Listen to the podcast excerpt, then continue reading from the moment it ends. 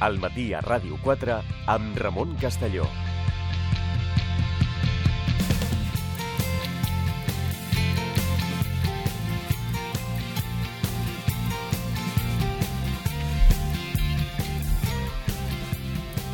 Continuem al matí a Ràdio 4. Ens acompanya a aquesta hora l'investigador del Centre d'Estudis Històrics Internacionals i professor d'Història Contemporània a la Universitat de Barcelona, José Manuel Rua. Què tal? Bon dia. Molt bon dia.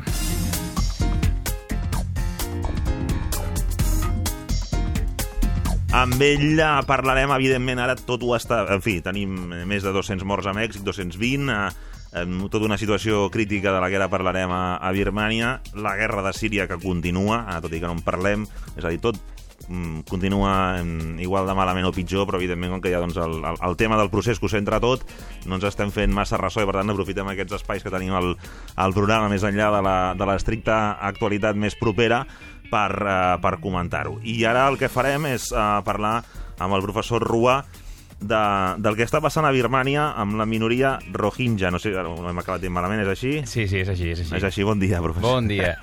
doncs sí... Ah, perquè, a més a més, hi ha el tema que hi havia, coneixíem en el cas de Birmània, tot el tema de la novel que finalment accedia a, doncs, um, era alliberada i passava a tenir responsabilitats i com també s'ha qüestionat el paper en Suki uh, en relació d'aquesta qüestió. En fi, per on comencem? Doncs clar, hem de començar per, Contextualitzar, per no? contextualitzar, situar el conflicte, parlar de quina és la història recent de Birmània, actual Myanmar, perquè ja no és Birmània, és Myanmar, ja veurem quan canvia de nom, i qui són els eh, Rohingya, quina són aquesta minoria ètnica i religiosa, perquè són una minoria ètnica i religiosa a la vegada. I què està passant amb ells? I també, evidentment, per, eh, per al·lusions, com tu comentaves, haurem de parlar de, haurem de parlar de Suki, que és la, la, no és la presidenta del país, ara veurem per què. Sí, quin... però, ara veurem on per què. quedat dintre l'organigrama de, del poder a Birmània, no? Però és el cap polític, eh, diguem-ne, eh, més mediàtic i, diguem-ne, qui té el poder dins del gabinet eh, del, eh, del, del president de, de Myanmar. Hem de situar-nos ràpidament. Birmània, estem parlant de 51 milions de persones. 51 milions. D'aquests 51 milions de persones, el 89% són budistes. 89% budistes. Gairebé, gairebé el 90% són budistes. Uh -huh. Ara bé, hi ha minories. Hi ha una minoria cristiana d'un 4% i també hi ha una minoria musulmana d'un 4% aproximadament. Dins d'aquesta minoria musulmana és on hem de ficar els rohingya. Dins d'aquesta minoria musulmana. Que no vol dir tota la minoria en el seu conjunt. No, però són la, ma Són la majoria minoritària. Són la majoria dins d'aquesta minoria. Perquè entre els musulmans, la majoria formen part de la ètnia del rohingya perquè parlen una llengua molt semblant al bengalí. Uh -huh. No? Fan frontera amb Bangladesh i parlen una llengua molt propera al bengalí. Llavors, aquesta minoria ètnica i religiosa Sí. està discriminada històricament. Quan diem que està discriminada històricament, estem dient que des de la llei de ciutadania de l'any 1982 no tenen dret a la ciutadania. Estem parlant de 800.000 persones que no tenen dret a la ciutadania.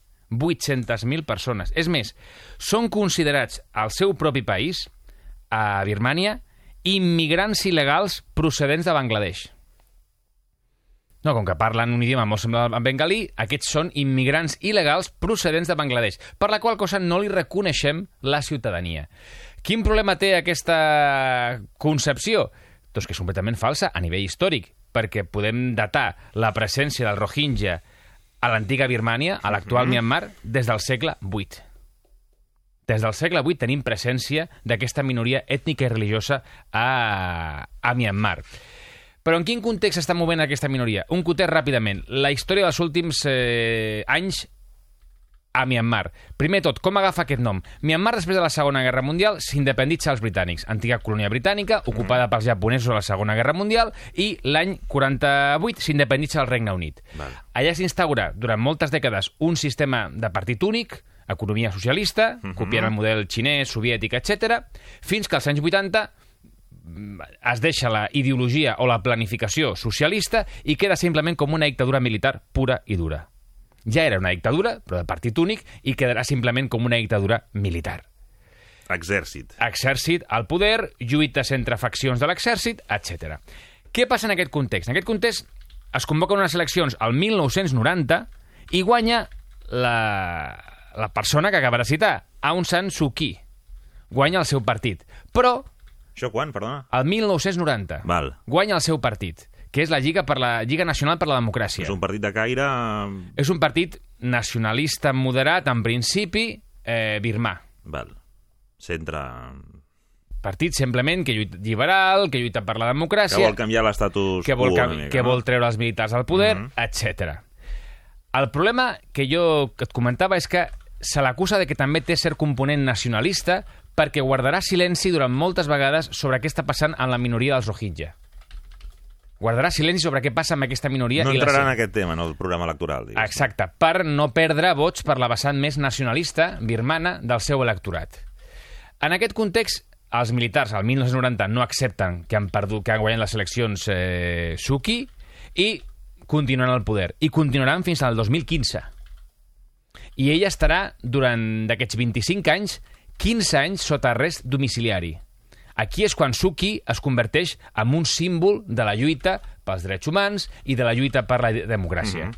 15 anys sota arrest domiciliari, fins que el 2015, per les pressions internacionals 15 anys. i amb la voluntat de que li aixequin les sancions tant als Estats Units com a Unió Europea sobre l'economia eh, de Myanmar, que so, és, junta, és, és precisament la junta militar que canvia el nom al 1988, passa de Birmània a Myanmar, doncs convoquen eleccions. I guanya un altre cop la Lliga Nacional per la Democràcia de Suki. Val. I aquesta vegada pot formar govern, perquè els militars ja s'han retirat. Però com sempre passa en aquests casos, s'han retirat del tot? No, no s'han retirat del tot.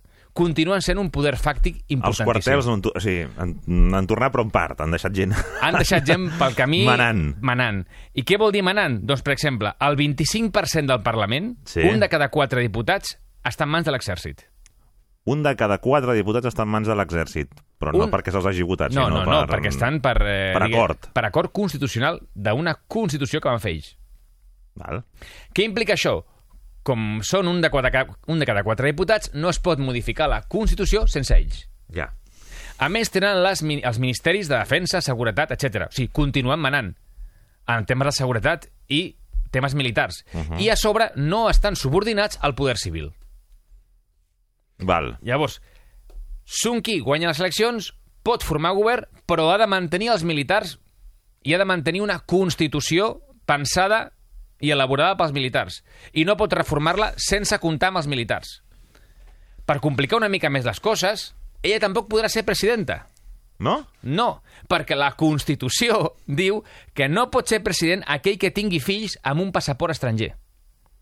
I els seus fills tenen passaport britànic, d'on va estar exiliada. Això era una mesura pensada a toc o no? Això és una bona pregunta. No sé si està pensada a toc, però... Eh, Bueno, en tot cas es podria canviar després, es no? podria canviar, però no tenen cap intenció de canviar-la. Ja, ja, però vull dir que, bueno, Evidentment, eh. no tenen cap intenció de canviar-la. Llavors, què fa Sun, eh, Suki? Doncs ha d'escollir un home de la seva confiança com a president. Ja. I com es queda ella? Es queda com a ministra d'Afers Exteriors i responsable de l'oficina de la presidència i consellera d'Estat. Bé. És a dir, no és presidenta, però té el poder civil a les seves mans. Perquè qui ha posat com a president, diguem-ne, l'ha escollit ella, és un home de confiança, i ella té un càrrec tan important com ministra d'Exteriors i consellera d'Estat. Vull dir, ella és, diguem-ne, la persona a nivell polític visible del govern civil, més enllà fins i tot del president. Llavors, aquest és el context. Antiga dictadura de partit únic, dictadura militar, que es veu obligada a acceptar unes eleccions, però els militars mantenen molt de poder. Molt de poder. I en aquest context, què passa amb el Rohingya? Doncs que aquest canvi, a les eleccions, com et deia, 2015, on són les primeres eleccions democràtiques, Uh -huh. els Rohingya no podran votar, tampoc. Perquè se'ls ha tret eh, la targeta d'identi- d'identificació. Se'ls treu la targeta d'identificació i no podran votar i tampoc serà escollit cap representant dels Rohingya al Parlament de Myanmar. És a dir, ni poden votar ni tenen representants. O sigui, hi ha una exclusió política, no només social i econòmica i laboral, que també parlem d'ella, sinó que hi ha una exclusió política d'aquesta ètnia que és considerada una minoria estrangera, com et deia, immigrants procedents de Bangladesh. Llavors, què implica que no tenen drets de ciutadania? Doncs implica coses com, per exemple, que han de demanar permís per poder casar-se. Aquí. El govern. El govern. El govern regional de Rahine, que és on està la major part Sí, la resta de gent es registra, ells directament han de demanar permís. Ells han de demanar permís per casar-se. I tenen un límit de dos fills per matrimoni. que no tenen els altres ciutadans de Birmània. Aquest és, està limitada la seva capacitat de reproduir-se. Clar, això també provoca molts casos d'infants abandonats, eh, no registrats... Imagina el problema que això implica. No tenen llibertat de moviments pel territori. No tenen llibertat de moviments. Estan confinats en determinades zones. No tenen llibertat de moviments. Tenen un accés limitat al sistema sanitari. No tenen dret a l'educació. O sigui, estem parlant d'una minoria totalment eh, marginada i amb unes condicions de vida doncs, eh, infrahumanes, en molts casos. Pensa que han, hi ha hagut diversos episodis de violència i molts d'ells acostumen a eh, fugir de la violència creuant la frontera, anant cap Ja. a Bangladesh, on hi ha camps de refugiats instal·lats per Nacions Unides. Uh -huh. I Bangladesh doncs, mm, també considera que és un problema que, que li ve de fora. O sigui, tampoc eh, té els braços oberts aquesta minoria ètnica i religiosa. Encara que parlin el mateix idioma que ells i siguin musulmans, Bangladesh no vol aquest problema. Uh -huh. Llavors estem parlant d'una gent que no té drets, que no té la ciutadania de Myanmar i que no té accés eh, a les mínimes condicions eh, de serveis socials com la sanitat o l'educació. En aquest context, hi ha una part de la població que dona suport a un grup guerriller. Hi ha un grup guerriller dels... Eh, Resposta armada. del. Rohingya. Hi ha una resposta armada, que és eh, l'exèrcit de salvació Rohingya d'Arakan. Què volen aquesta, aquesta gent? Aquesta gent el que vol és crear una, un estat independent Uh -huh. de la minoria musulmana en aquesta zona del territori. Amb l'excusa de la lluita contra la insurgència, amb l'excusa de la lluita contra la insurgència, és quan es produeixen les violacions sistemàtiques dels drets humans per part de l'exèrcit de Birmània contra la minoria rohingya. Què vol dir amb l'excusa de la lluita contra la insurgència? Doncs, per exemple, eh, en els darrers eh, mesos, darreres setmanes fins i tot, l'exèrcit de Birmània ha declarat que hi ha 471 pobles que són objectiu militar perquè són sospitosos d'amagar la guerrilla, de simpatitzar de- amb la guerrilla, Ahà. col·laborar, etc. 471. Han fet una neteja, en principi una operació de neteja militar, Mm. sobre aquests pobles. Quin és el resultat de les operacions de neteja de contrainsurgència? Doncs són que 176 d'aquests pobles han quedat buits. 176 pobles buits. 176 buits. I amb la gent que ha passat? Ha hagut de marxar a Bang- a Bangladesh, ha fugit. I d'aquí s'entén que en els últims l'últim any estem parlant de 400.000 refugiats que han hagut de marxar del país. Gairebé la meitat de la població musulmana ha hagut de marxar del país per culpa d'aquestes operacions de neteja, en principi, contra la insurgència, uh -huh. però que comporten que més de 170 pobles queden buits i 34 queden, doncs, eh, semibuits. Com queden aquests pobles? Cremats. Perquè l'exèrcit entra, eh, dispara contra alguns dels homes, eh, utilitza la violència contra uh -huh. la resta de la població, fa fugir els supervivents i crema les cases. Quina és la versió oficial que dona l'exèrcit? Que són els mateixos musulmans els que cremen les seves cases. Això és el que responen. Dius, bueno, no sembla que tingui molt de sentit que cremin les seves cases, no? Doncs la versió oficial és que els musulmans cremen les seves cases i després marxen, clar, perquè no tenen casa. Home, no, hi ha una neteja. Llavors, aquesta operació de neteja contrainsurgent, Uh -huh.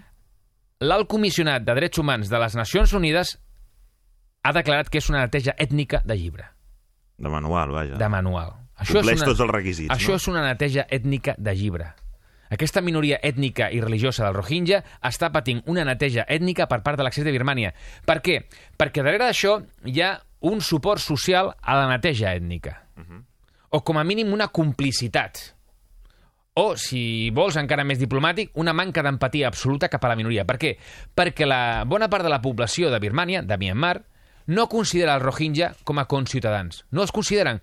S'han cregut aquesta idea de que són un grup estranger que procedeix de Bangladesh i que no té a veure ni amb la seva història ni amb la seva identitat nacional. I amb això han col·laborat, i pot semblar una paradoxa o pot sorprendre molta gent, els monjos budistes. Uh -huh. El budisme l'acostumem a associar Sí. a pau, tranquil·litat, eh, vida Mm. contemplativa. Hi ha molts tipus de budisme. I a També el Birma- Tíbet, no? La, la, Sí, sí, clar, sí. Com... No? Sí, i, el, i, i, i Contra una... la, la, l'opressió xinesa, etc. no? Doncs a Myanmar... Dalai Lama. Sí, el Dalai Lama, etc. Sí. Richard Gere i Cindy Crawford seguint el, Correcte. el Dalai Lama, etc. Doncs Allà a, no... a Myanmar hi ha una fracció de budisme radical i nacionalista extremista que considera... Però si ja s'estima tots els sers humans, eh, Doncs els Rohingya no. sers vius, no humans, sinó vius. Els Rohingya no. I el budisme de Birmània, de Myanmar, és profundament hostil contra la minoria Rohingya. Per què? Perquè consideren que posa en perill, que posa en perill la puresa racial birmana. Estem, estem, estem en aquest punt, eh? que Caram, posa en perill la puresa racial birmana.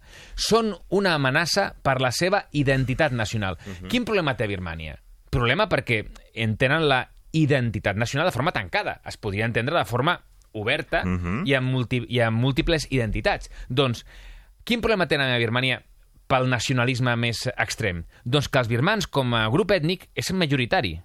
Però és que les minories sumades són el 40% de la població a Birmània. Diverses minories ètniques sumades. És a dir, que són una majoria els birmans, però mm, hi ha moltes minories.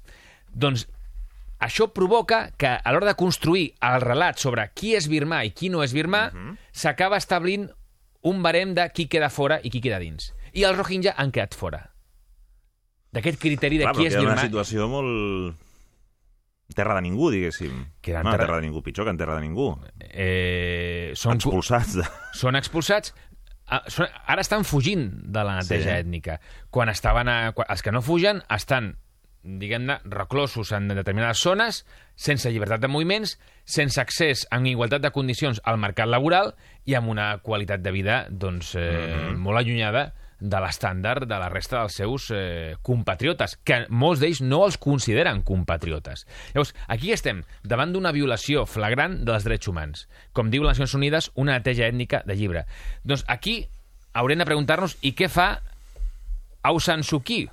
Perquè Aung San Suu Kyi, en la seva lluita contra la dictadura, després de guanyar les eleccions de 1990 i que la portaran durant 15 anys a arrest domiciliari fins que guanya les eleccions de 2015, Aung San Suu Kyi guanyarà el Premi Nobel de la Pau el 1991. No oblidem això.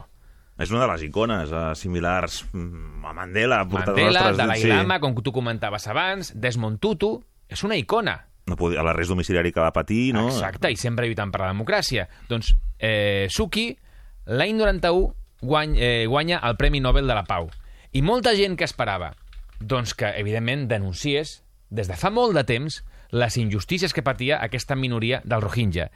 Però les declaracions que anava fent fins a arribar aquest any tampoc apuntaven gaire cosa. Ja. És a dir, no donaven moltes pistes per ser optimista. Què havia dit a declaracions a mitjans internacionals? Sí. Doncs es preguntava si els Rohingya eren veritablement birmans. Ella mateixa ho posava en dubte. La del Premi Nobel de la Pau deia, és que no estic clar si són birmans. I a l'hora de parlar de la violència que patien per part de l'exèrcit, diu, bueno, bueno, jo condemno la violència per part de tots els bàndols. L'excusa de que hi ha una minoria que ha pres les armes i que ha utilitzat la violència contra la repressió, doncs és utilitzada com, no, no, aquí violència és per part de tots els bàndols i jo condemno tota la violència. Però la prova és que no és un problema de condemnar o no la violència, sinó de reconèixer la identitat eh, d'aquest grup, Sí. és que ella ha demanat fins i tot a l'ambaixador nord-americà a Myanmar que no es refereix, que no, es que no, no, no es pugui referir a ells com a Rohingya. És que ni tan sols els hi permeten que es puguin denominar així. No els reconeixen com a tal. Són una minoria Ja, venga- però, o sigui, no els hi reconeixes, o sigui, dubtes de la nacionalitat... i ni tan sols I, i, i, i, mm, són clar, una no? minoria bengalí que està Ah, val. a Myanmar. Ni tan sols els diuen pel seu nom. No els anomenen O Rohingya. sigui, els voldrien fora del seu territori, al final, no? Clar, el problema és que, que, que, que, que cap a on els llences, qui els vol i... i Perquè has dit que Bangladesh tampoc no... Bangladesh tampoc. Aquest, aquest és el tema. Bueno, com, és la seva terra. com que no els vols incorporar i no els vols eh, integrar amb normalitat, Mhm. acabes tenint una, un problema amb una minoria ètnica religiosa, que també té una part violenta, però que la causa de tot això és una violació sistemàtica dels seus drets fonamentals amb episodis, com diu Nacions Unides, de neteja ètnica. I aquí tenim a la Premi Nobel de la Pau, que el que diu és, no, no tinc clar que siguin birmans. Violència, de tots bàndols, aquí. I no li digueu rohingyas, perquè no, aquest no és el nom correcte. Són estrangers a la nostra terra. Llavors, eh, aquí és quan molta gent el que està dient és que eh, Suki el que ha fet és vendre's el nacionalisme birmà més excloent per mantenir-se al poder i per guanyar simpaties d'altres sectors de la població. Clar, Aquest és, el, aquest és el drama, que al final està comprant una part del programa polític si no hi ha un punt estratègic, és a dir, per tal d'aconseguir el que he aconseguit o preservar-ho, estic disposada tampoc a... No és la meva batalla i no la faré i No mantinc meva- i compro la, més o menys la, el que crec que és l'opinió predominant, no? Sí, O però, defensada per la dictadura. però en diguéssim. principi ets el Nobel de la Pau. Ah, també el té Obama. No? També el, té, el, també el té Obama i també el té Kissinger. Això en parlem un altre dia. parlarem un altre dia del Nobel de, de Kissinger.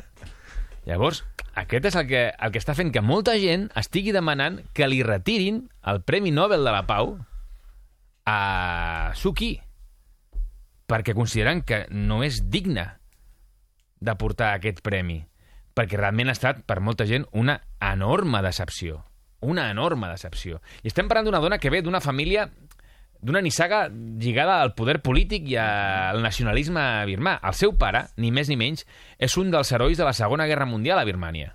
El seu pare, que és Aung San, eh, primer s'alia amb els japonesos quan els japonesos eh, Sí. envaeixen eh, Birmània, Arriba però després al 45 arriba un acord amb els aliats i lluitarà contra els Ah, japonesos. això, això també té una història, aquest senyor, eh? No? Aquest senyor també té una història Sí. i serà assassinat l'any 47 per un rival polític. Però eh, Aung San és un dels pares del nacionalisme birmà, de la lluita contra el Sí, colonialisme, ella ve d'una família... mm, una nissaga de poder Val. i lligada al nacionalisme birmà. Pensa que ell primer lluita contra la dominació britànica, després lluitarà contra els japonesos, tot i que havia estat aliat seu, i finalment negociarà la independència de Birmània i morirà, morirà poc abans de veure proclamada la independència. Llavors, estem parlant d'una persona amb una trajectòria doncs, eh, reconeguda com un dels herois i dels pares de la pàtria dins de la seva família. Potser aquest seria un argument per dir que tindria més legitimitat que ningú amb, aquest, eh, amb aquests antecedents familiars per denunciar el que està fent en noms d'un nacionalisme extremista. Potser tindria ella més eh, prestigi que ningú per dir el que podria ser una denúncia contundent del que està Ja. patint la minoria rohingya. Però no ha fet. I el que l'està acusant molta gent és que el silenci Uh -huh. és la seva política. A les últimes declaracions, fa un parell de dies, què ha dit sobre aquesta neteja ètnica que està practicant l'exèrcit? Uh -huh. Doncs ha declarat que no sap per què fugen els Rohingya, que els haurien de preguntar. Això és el que ha dit. Dir, que no sap per què fugen, que els haurien de preguntar per què fugen, i que està interessat en saber per què fugen. I dius, home, pregunta-li al teu ministre de Defensa, que el tens al costat. Clar, pregunta-li a l'exèrcit, que un de cada quatre diputats és militar. Clar, pregunta-li als teus companys de gabinet, que els tens al costat a l'exèrcit. Per què fugen els Rohingya? Doncs les seves declaracions és no sé per què fugen, els haurien de preguntar, vull, vull saber-ho. Aquest és el, aquest és el drama d'un poble, d'una minoria ètnica, eh, ètnica i nacional, en aquest cas, amb un component religiós, que són musulmans, que a més de no tenir estat, que això passa amb moltes minories nacionals, a més de no tenir estat, el que pateixen és una violació fla- flagrant dels seus drets fonamentals i a sobre, en eh, els últims mesos, el que són episodis de neteja ètnica, reconeguda per Nacions Unides, i que han portat, com et deia, a que prop de 400.000 persones hagin creuat la frontera cap a Bangladesh. Fugint de què? De les operacions de neteja militar de l'exèrcit, amb l'excusa de la lluita contra la guerrilla, que són, al fons, operacions de neteja ètnica. Aquest és el, el drama d'aqu- d'aquest poble i també el drama de la decepció de, de mm, Suki, perquè, clar, com, eh, com diuen a vegades eh, en aquests casos, la decepció dels millors és la pitjor. La decepció La decepció dels dels millors, millors és, la, pitjor. Aquest és el drama.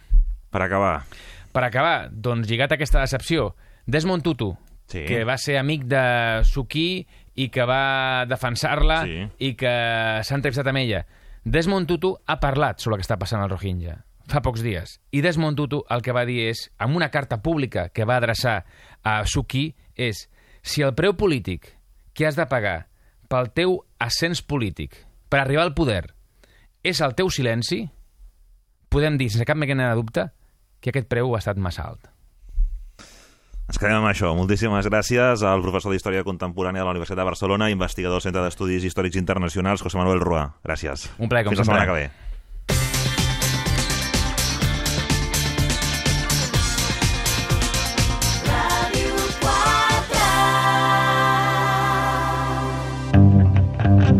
Al territori clandestí obrim Ràdio 4 a d'altres formes de fer cultura. Pensadores, filósofos, todos dicen exactamente lo mismo. Solo yo tengo razón. Los demás son idiotas. Perquè creiem que la cultura és una eina revolucionària. El pueblo no debería temer a los gobernantes. Los gobernantes deberían temer al pueblo. Música, còmics, cinema, art urbà, literatura. Tot i més de dilluns a divendres de 8 a 9 del vespre al territori clandestí, a la sintonia de Ràdio 4. Adeu. Molta sort i un putxó. Et vindré a visitar. Ah, i tens raó. Sí que se sent la cantarella del Pamano.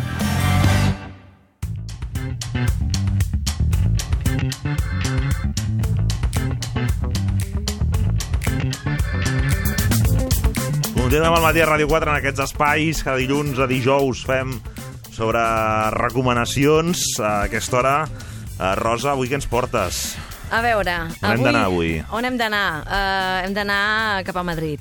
Uh, hem d'anar cap a Madrid perquè avui s'inaugura una exposició a la Fresh Gallery uh, molt especial. Per què és molt especial? El, es titula Bodegones Almodóvar. Almodóvar? Bodegones Almodóvar. Ens estem referint al director Manxec? Sí, sí, queda't amb aquest concepte. I són una sèrie de fotografies del realitzador, director i guionista Manxec on mostra, diguem-ne, la intimitat de la, de la seva cuina. Per entendre una mica més el personatge de Pedro Almodóvar, recordem un gran moment en la seva carrera professional. And the Oscar goes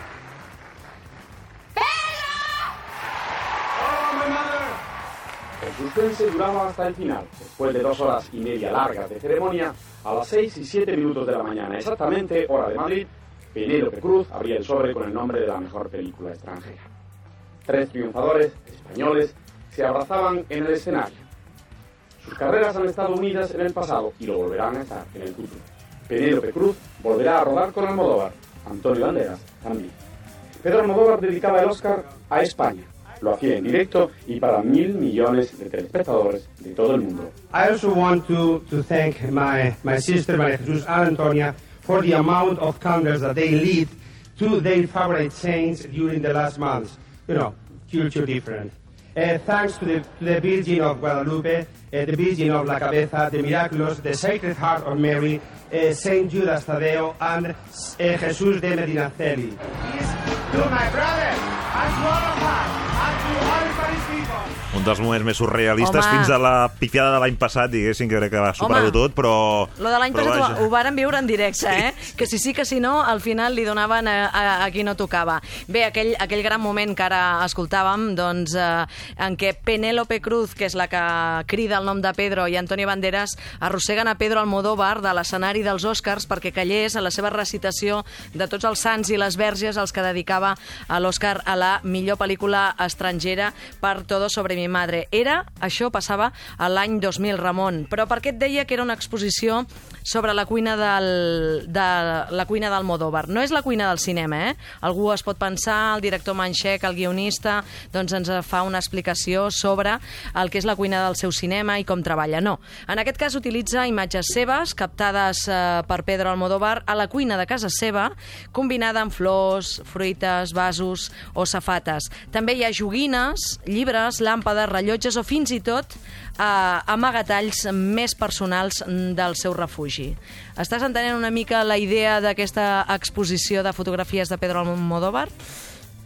Surrealisme tot, no? Eh, Tot, a veure, és Pedro Almodóvar. Tot molt visual Llavors, i- eh, és tot molt visual, són unes fotografies que tenen a veure molt amb la pintura, amb els bodegons, ell recorda a l'Antonio López i molta altra gent, és a la Fresh Gallery de Madrid, és eh, fins al 26 d'octubre, es diu Bodegones eh, Almodóvar. I després t'explicaré per què és tan important doncs, la cuina per Pedro Al Almodóvar. I com sorgeix, doncs, per exemple, aquest projecte tan particular. Diu que aquest projecte de fotografiar tots aquests objectes, la Sí. cuina, és a casa seva, eh? Ell fotografia des d'abril fins, al, fins al juny d'aquest any passat, es dedica doncs, a fotografiar coses importants per ell a casa i eh, realitza aquesta exposició a la Fresh Gallery de Madrid que es podrà veure fins al 26 eh, d'octubre. Un projecte que va sortir de la seva fascinació per l'exposició de pintors hiperrealistes que va haver-hi al Museu Thyssen i també per l'obra del Manxec de Pro, el Antonio López López, que considera,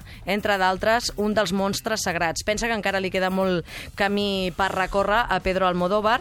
I després, si et sembla, Ramon, eh, parlarem de per què és important la mirada per Pedro Almodóvar, eh, perquè recordarem la seva darrera pel·lícula, Julieta, eh, doncs una pel·lícula que ha recollit Premis Goya, BAFTA i també de l'Acadèmia del Cinema Europeu. Recordem que Pedro Almodóvar doncs, és director, és guionista, és un eh, personatge surrealista doncs, que, que va tirant eh, endavant. Ell deia que era important la mirada, la interpretació i la selecció d'actrius, i ho va fer en la darrera pel·lícula, on recordava que les dues actrius que conformen els personatges eh, li aporten molt, però que han de ser dones que hagin viscut la vida i que li puguin transmetre doncs, a través de la mirada allò que volen. El Pedro Almodóvar va començar, dèiem, a fotografiar els bodegons al mes d'abril passat i fins al juny, i diu que és una autèntica autobiografia dels racons de casa seva. Diu que no hi tornarà perquè no sap si li pot treure més partit a la pica de casa seva, sempre amb la seva ironia manxega i particular. Els preus de les fotografies, diguem-ne que com són peces úniques, hi ha una setantena i una altra sèrie de 50 fotos van entre els 300 fins als 1.500 euros. Pedro Almodóvar no ho fa per això en benefici propi, és a dir, eh, valen aquests diners, però no es tracta de diners que vagin a la seva butxaca, sinó que es destinaran a Mensajeros de la Paz i més concretament a una obra immediata del Padre Ángel que suposa doncs, tenir una església oberta a les 24 hores del dia, ho recordarem tots amb les imatges que hem pogut veure per encabir aquelles persones més eh, desafavorides. I per què parla Pedro Almodóvar en, a, en aquesta espècie de fotografies, pintures, d'autobiografia? Diu perquè es tracta de retratar la seva cuina, la finestra que dona al seu pati, són les taules amb les que conviu cada dia, on treballa, on fa els guions i on acaba de rematar les seves pel·lícules, i són objectes que ha anat comprant durant tota la seva vida. De fet, ell viatja molt i durant els seus viatges doncs, va recopilant alguns dels objectes que tenen a veure amb la mirada femenina, amb el que pensen les do dones i amb diverses eh, siluetes. De fet, eh, abans parlàvem de la mirada a les actrius amb les que treballa Pedro Almodóvar, doncs aquestes fotografies el que tracta de comunicar el director Manxec és l'emoció de mirar les coses d'una altra manera, sense dissimular res, i mostrar que tot està viu, en moviment, davant la càmera, i diu que tant un objecte com una safata, com una làmpada, com eh, doncs, una peça de fruita, el pot ajudar a composar una escena com ho fa a les seves pel·lícules. Aquestes on l'ambientació és tan important, a banda de les seves actrius, l'ambientació per portar a terme una pel·lícula. Doncs, escolta'm, eh, seguirem ampliant eh, recomanació. Bodegones, eh? Bodegones, Fresh Almodóvar, Gallery. sí, sí, Fresh Gallery, fins al 26 Les d'octubre. Sí, sí, les coordenades són aquestes i val molt la pena. Jo he pogut veure algunes d'aquestes fotografies i realment és, és bastant Almodóvar en estat pur. ADN Almodóvar. Gràcies, eh, Rosa. Després hi tornem, 10 i 38 del matí. Preparada ja la doctora Aranxa Coca. Fins ara.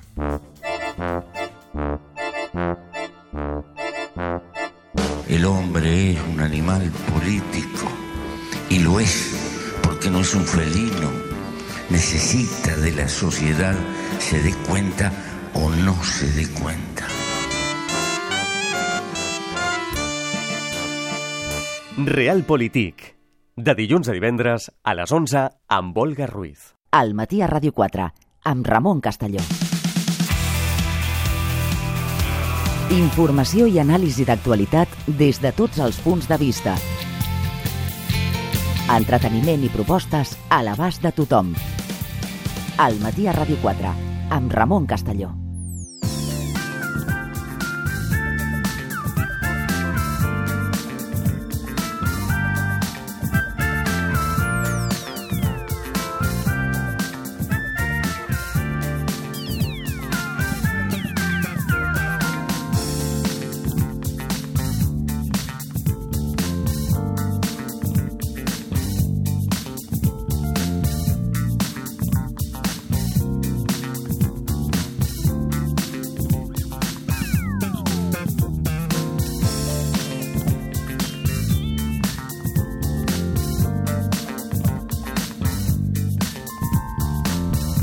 Continuem al matí a Ràdio 4. Ja sabeu, ja ho hem anunciat, a l'Aranxa Coca psicòloga, especialista en temes de família, de parella, que ens va deixar, doncs, molt bon dia, Molt que bon vaig dia. directament... Ens vas deixar un Sí, interrogant. sí, ho, ho sé, ho sé. I teniu ganes, oi?, de que us expliqui, desvetlli el secret d'algunes relacions amb noms ben curiosos, oi? Doncs avui, avui ho farem. Escolta, el otaku, no ens va quedar? Otaku, sí, jo sé que otaku... No volia començar per l'otaku, però començarem per l'otaku. No, no, em sap greu, no, si no respectem el guió, que- Anem, anem dire... Ho vam deixar amb l'otaku i eh, ho recollirem amb, amb l'otaku. Primer de tot, bé, otaku és un, és un terme japonès, ja, ja sona, no?, a Nippo, aquest, aquest, eh, aquest terme, i és com allà designen una persona que té un gust especial per l'ànime, pel Mhm. manga, i més que un gust especial, una obsessió, podríem dir. De fet, aquest, aquest terme, otaku, allà al Japó, té una connotació negativa. Vol dir que és una Mhm. persona com molt obsessionada i molt enganxada a aquest tipus d'imatges, no? Al, al manga, a l'ànime... Um, I, de fet, um, aquí a, a Barcelona mateix, sense anar, sense anar més lluny, Mhm. A, a la zona de l'Eixample, a Arc de Triomf, doncs hi ha doncs, aquestes llibreries molt dedicades al còmic Mhm. i al manga, i si et passeges un dissabte doncs pots veure moltes, molts nois, noies, disfressats eh, del, del seu personatge de, personatge de manga preferit, no? Són els anomenats, serien els otakus, els, els, els anomenats cosplay, no? Mhm. no? No vinc a parlar avui d'ells, Vull dir que aquests són uns tipus d'otakus. De fet, Ah. hi ha una relació El món dels otakus. el món dels otakus, uh, hi ha una relació d'otakus, vull dir, entre ells formen eh, relacions de parella ben curioses, però avui no, no em refereixo al terme otakus, fer-me eh, fer referència a aquests nois i noies joves que es disfressen de manga, sinó a una nova generació que està emergent i amb molta força al Japó, allà, allà passen coses. Ja hem vist dones que es casen amb si mateixes, l'altre dia que parlàvem de la soliàndria, uh -huh. que es practica sobretot al, al Japó, als Estats Units, però també al Japó, i avui parlarem d'algo que està succeint també molt al Japó i estadísticament es veu que passa més amb homes uh -huh. que amb dones. Hi ha algun cas de dona, però sobretot homes, i homes més joves de 40 anys. És a dir, uh -huh. homes joves, homes joves que fan una cosa, Ramon, renuncien a continuar amb el que les generacions dels seus avantpassats han anat fent, és a dir, a continuar eh, mantenint eh, o lluitant per una riquesa de la família, val? I, i, i, a, i a formalitzar relacions de compromís amb parelles. Per què? Perquè estan desencantats. Uh -huh. És a dir, de fet, a Japó ja ha manifestat la seva preocupació no? d'aquestes noves generacions, desencantats per la crisi, potser, Estan eh, com- els valors els hi cauen... Eh, Una cremor com vital, una, no? Una cremor vital i realment este, podem parlar, ja que dius aquesta, aquesta, aquesta, aquesta expressió de que estan cremats, d'una depressió, podríem dir, eh, d'una depressió d'al- de- de- d'alguna, de part d'aquestes noves generacions que renuncien mm, perden Mhm. interès al matrimoni a la, o, o a les relacions en compromís i, sobretot, i aquí és on anem avui, a les relacions carnals. Ah. Que tu dius, ah, llavors són, practiquen el celibat, part d'ells sí, no tenen interès. I quan practiquen el, el, tenen sexe, Però fins a aquest punt han quedat... Sí, De... sí. És a dir, renunciar no els interessa. Com que no els interessa, eh, s'autocomplaeixen a si mateixos, que ja sabem què vol dir, no? Mhm. Autocomplaure's Sí. eròticament amb Sí. un mateix. Mm, Amb i- això ja- No necessiten, no necessiten més, Amb això ja exactament. fan. Molts d'ells s'atrinxeren a casa. De fet, ja, ja s'arriba a parlar de paràsits solters, Uh -huh. perquè s'atrinxeren a casa dels pares, és a dir, Mhm. és allò de... mm, Saps com la pel·lícula Mhm. eh, nòvia, aquells pares que busquen nòvia per treure el seu fill de 30 anys de casa, doncs més o menys passa, passa aquí el mateix. Vull dir, moltes famílies eh, eh, entren, bueno, acaben una mica desesperades perquè el seu fill, que allà va camí dels 40, no vol emancipar-se, uh -huh. s'atrinxera i ho fa tot des de la seva habitació. És a dir, si treballa, S'aïlla. doncs s'aïlla. Mm, Treballa telemàticament i mantenen relacions virtuals. Aquests són els otakus. Aquesta és una nova relació molt emergent i, tot i que estic parlant de que els casos observats, que són molts, estan passant allà al Japó, ojo, Uh -huh. que no vagi venint Cap cap aquí, aquí. cap a Occident. Pot acabar arribant. Mm.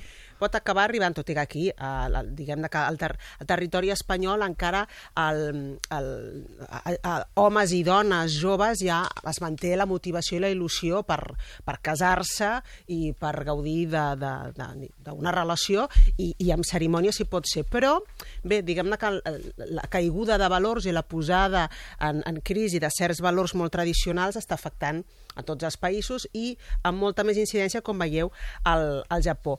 Et vull dir Sí. que ha arribat la cosa tan lluny que tu te'n recordes dels... Uh, com es deia? Dels Tamagotchi?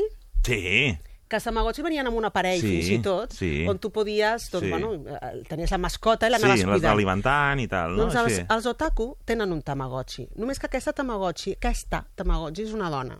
És a dir, és una noia. És una noia virtual Ah. que té cos i aparença d'adolescent. Sí. Llavors, l'otaku, generalment home, estem parlant d'un home entre 35 i 40 anys, Sí. majoritàriament, um, crea una realitat i una identitat, millor dit, virtual, Mhm. i la seva identitat acostuma a ser d'adolescent. Llavors, virtualment, és com si hagués creat un avatar d'ell.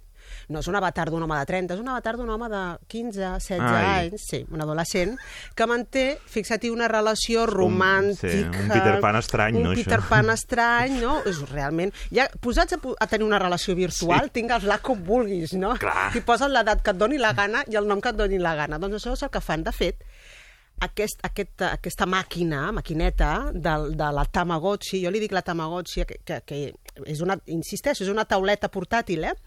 doncs està, està comercialitzada, l'ha tret la Nintendo, és un joc computeritzat o computat de la Nintendo i el És un joc programa de es diu... Sí, sí, sí. El programa es diu Love Plus. Mhm. Love Plus. I bé, com et deia, no és que tu et descarregues doncs, el, el software, no, no, és que ja ve amb la seva pròpia tauleta, doncs allà dins tens la teva nòvia. I uh, com, com feies igual amb aquells tamagotxis, um, tu crees uh, cites virtuals, l'has de cuidar, l'has de passejar, uh, has d'interaccionar, uh, suposo... favor. sí, suposo que fins i tot doncs, com, com la vida d'uns adolescents hi ha converses picantones, eh, es poden treure la roba, vull dir, um, mm. val? fa tot, tot, tot el que podem entendre I això amb ja una els relació omple amor- els prou omple. com per renunciar a la realitat. Sí, diguéssim. sí. Ah, si tenen relacions física. físiques, eh, són molt esporàdiques són molt esporàdiques. Uh, pensa que han, han arribat a, a, a, a parlar dels... Uh, disculpeu el meu accent japonès, bueno. uh, Soshoku Danshi, o herbívors. És a dir, uh, com que ja no tenen aquest interès per la relació carnal, els arriben a, a anomenar herbívors. Imagina't, no?, quin, quin nom més més estrany. De fet, també mm, s'està parlant d'un síndrome, que és el síndrome del celibat, el Sekusu Shinai Sokogun, um, que ja estan, im- imagina't, etiquetant aquests tipus de conductes i nous interessos en les Mhm. relacions amb els altres perquè estan, com us deia, proliferant moltíssim. Bé, d'una banda ens pot preocupar, perquè, insisteixo, estem davant una generació que es deprimeix davant de, les, de, de, de, de la pressió social i de determinats valors eh, que ells noten mm, com a opressius i, per tant, es declaren en vaga, perquè a mi una persona que es tanca es, es declara, en el fons, eh, psicològicament és simbòlic de que es declara en vaga en, en dur a terme determinada vida, no? I en creen una altra de virtual. Aquestes són les relacions otakus. Com t'has quedat? Doncs de, de pedra, no, de, de pedra, però això a, a nivell... És, és patologia, Doncs, diguéssim. Sí, és no. parlar ja de patologia, Val. certament, sí. I... Si s'ha de desenganxar de...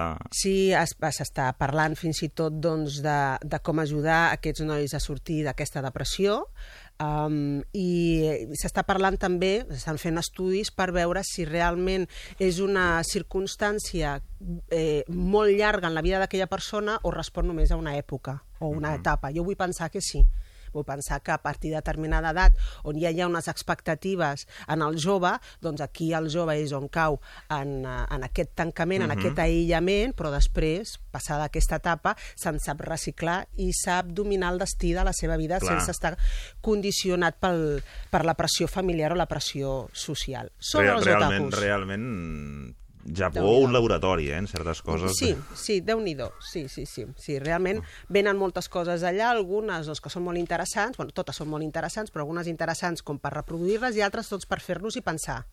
I aquesta seria, per fer-nos i pensar una mica. Ens havíem avançat... Sí. Els, amb els otaku, amb aquestes ganes de, de saber Sí, això, sí. ens ha fet saltar, m'ha fet saltar aquí a mi, de fet, perquè hi havia una prèvia, que eren les relacions híbrides. Estic molt contenta, se'm nota la cara, estic molt satisfeta de que hagin sortit de l'armari les relacions híbrides.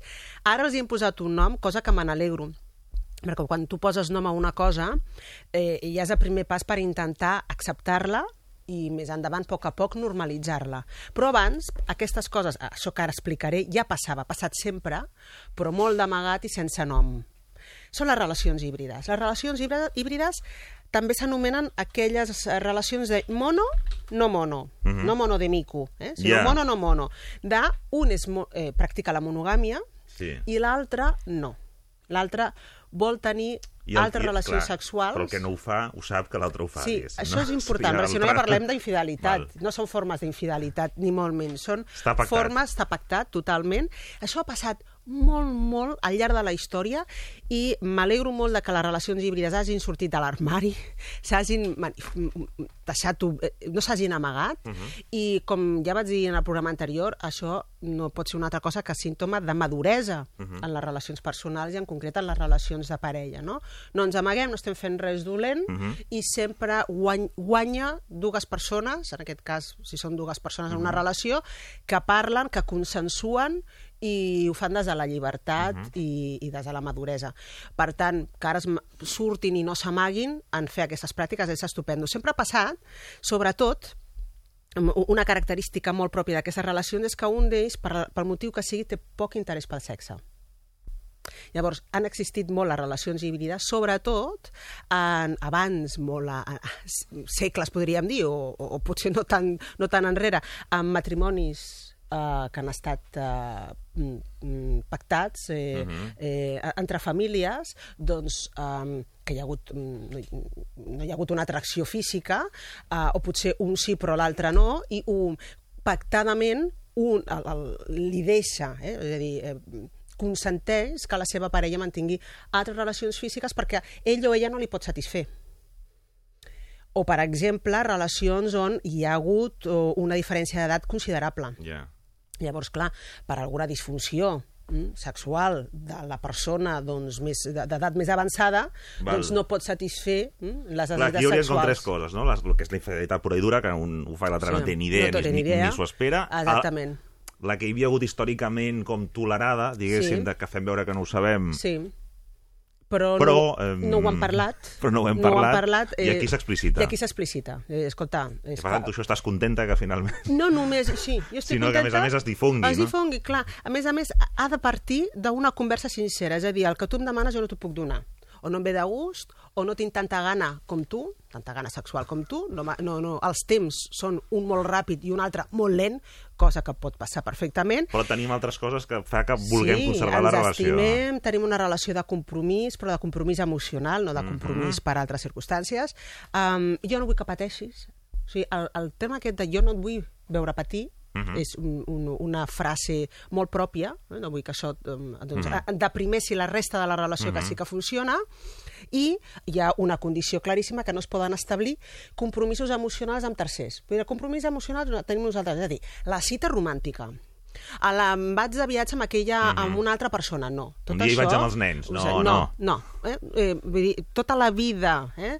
del, del dia a dia, durant l'any, eh, la vida familiar o de parella, aquell, és amb un... aquella cala que anava amb nosaltres. Sí, no, no pots establir aquestes relacions íntimes no sexuals amb altres persones. Per tant, és, eh, realment és, és una apertura a mantenir relacions purament sexuals i, passar, i per tant, a mm, cobrir aquesta necessitat o aquesta gana amb altres persones, Mhm. amb el consentiment, i no només consentiment, sinó moltes vegades, jo n'he conegut, eh, relacions híbrides, i, i les he conegut en, en el marc de la consulta, i, i no venien precisament perquè això hagués generat algun problema, tot el contrari, venien a comentar altres, Altres- coses, altres no? coses, I ho, du, i ho duien amb molta... Bé, molt bé. I Penseu, ara no, no vull que us imagineu que un dels dos, el, el que manté, eh, que no, té, que no, manté la monogàmia, um, és un sortit, és un salido una salida que ara, doncs, cada dia se'n va amunt per practicar sexe i, i doncs, té, té un problema sexual, Arriba tard a no? casa. Té una addicció, no? I No arriba a sopar casa. perquè- Exacte.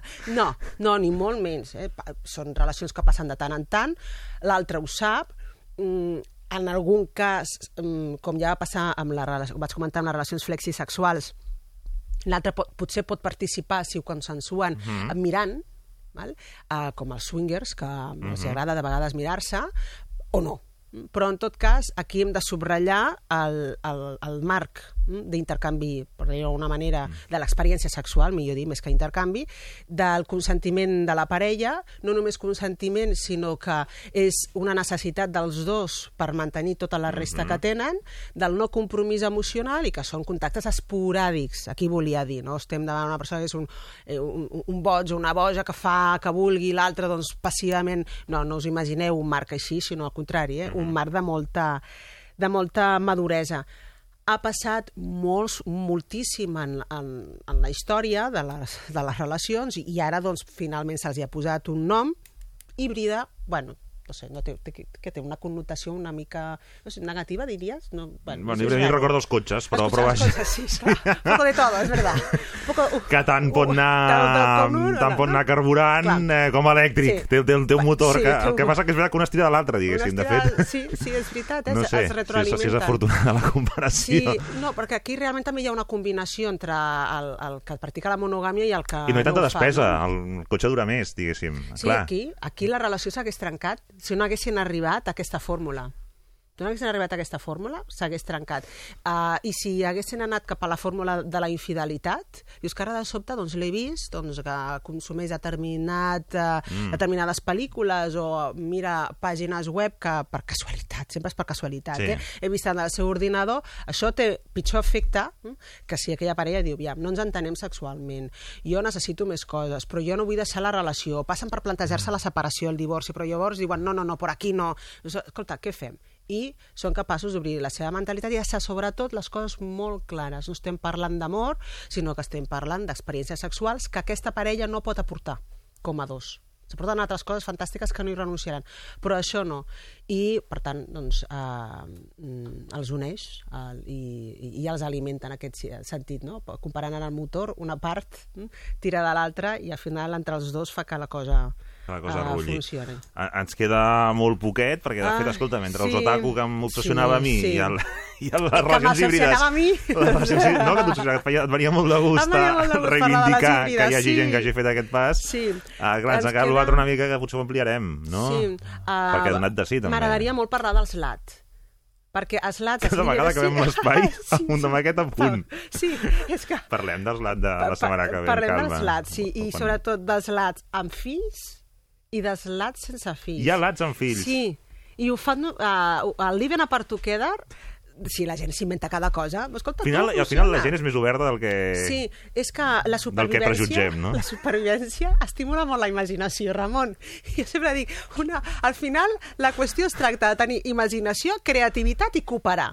Doncs què fan moltes parelles que tenen fills Sí. cremades? Doncs o, o van al divorci o se reinventen. Llavors, moltes d'aquestes reinventades van a parar o es converteixen en, en lats. Què és together. Dona'm la definició, després ja Doncs ho ampliem. és, és uh, uh, els junts però separats, seria la, la definició, la traducció en català. Estem, estem junts però vivim per separat, però estem junts. És un pas, aquí seria un pas més, que hi ha moltes parelles que ho fan Sí. a certa edat, que ens separem llits Sí. ja, perquè fa com Sí, ja mandra estem i tal, i dormir, sí. cadascú I- tu ronques, jo no sé què. Exacte.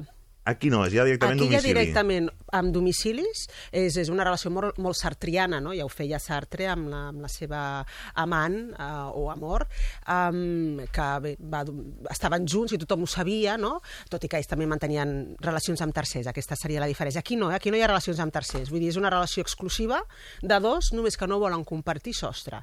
I ja et pots imaginar que la personalitat d'aquesta gent és molt concreta han de tenir un, uns trets de personalitat molt concrets i eh, evidentment han de tenir una capacitat, eh, i, una maduresa per arribar a aquest punt i sobretot marcar molt les regles del joc. Això és importantíssim. Llavors sobre això voldria parlar i voldria donar alguns consells per qui ho vulguin fer. Si ho fan chapuceramente, no sortirà. Ho han de fer bé i donaré les consignes per fer un bon lats. Doncs això, la setmana que ve aquesta mateixa hora. Moltíssimes Sí, gràcies, a Arantxa Coca. A reveure. Adéu. 15 segons, uh, notícies i tornem amb una proposta teatral. Fins ara.